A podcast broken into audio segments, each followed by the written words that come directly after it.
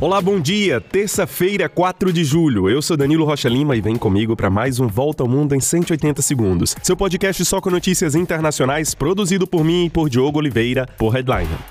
Começamos com notícias da Rússia. Moscou anuncia que derrubou cinco drones nos arredores da capital russa agora pela manhã. Os russos denunciam um ataque terrorista organizado pela Ucrânia. Os voos do Aeroporto Internacional de Moscou foram afetados por algumas horas por causa desses ataques que não deixaram vítimas, segundo o governo russo.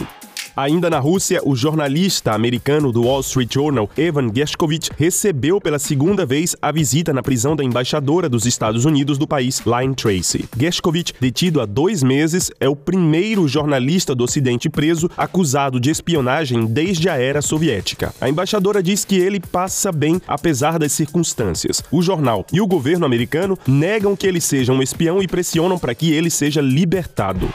E passamos agora para a cúpula do Mercosul, realizada desde ontem na Argentina. Depois dos discursos pedindo aproximação com a União Europeia, os sul-americanos também são cobrados pelo Uruguai para reformar o funcionamento do grupo. Os uruguaios acusam os membros do Mercosul de imobilismo. Além disso, o Brasil anunciou que o bloco vai retomar os trabalhos suspensos desde 2019 para a adesão da Bolívia, mas não há nenhuma menção a um possível retorno da Venezuela, suspensa desde 2019. 2017.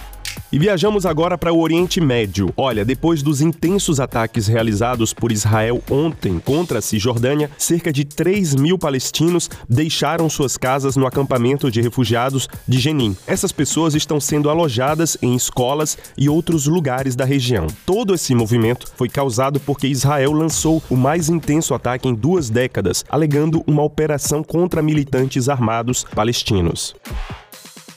E na França, depois de uma semana de violentos protestos por causa da morte do jovem Nael, o saldo das depredações chegou aos 5 bilhões de reais, segundo o principal sindicato patronal do país. Os protestos reduziram bastante na última noite, com apenas 72 detidos em todo o país. Hoje, o presidente Emmanuel Macron se reúne com os prefeitos das cidades afetadas por esses protestos. E vamos agora para a África. O presidente senegalês Macky Sall surpreendeu e anunciou que não será candidato a um terceiro mandato nas eleições do ano que vem. O país vive um clima político tenso e alguns senegaleses temiam um golpe nos últimos meses. Já a Arábia Saudita diz que vai prolongar a sua decisão de cortar a produção de petróleo para aumentar o preço do barril. O corte de um milhão de barris por dia estava previsto para até o mês de junho, mas agora deve se estender até o mês de agosto.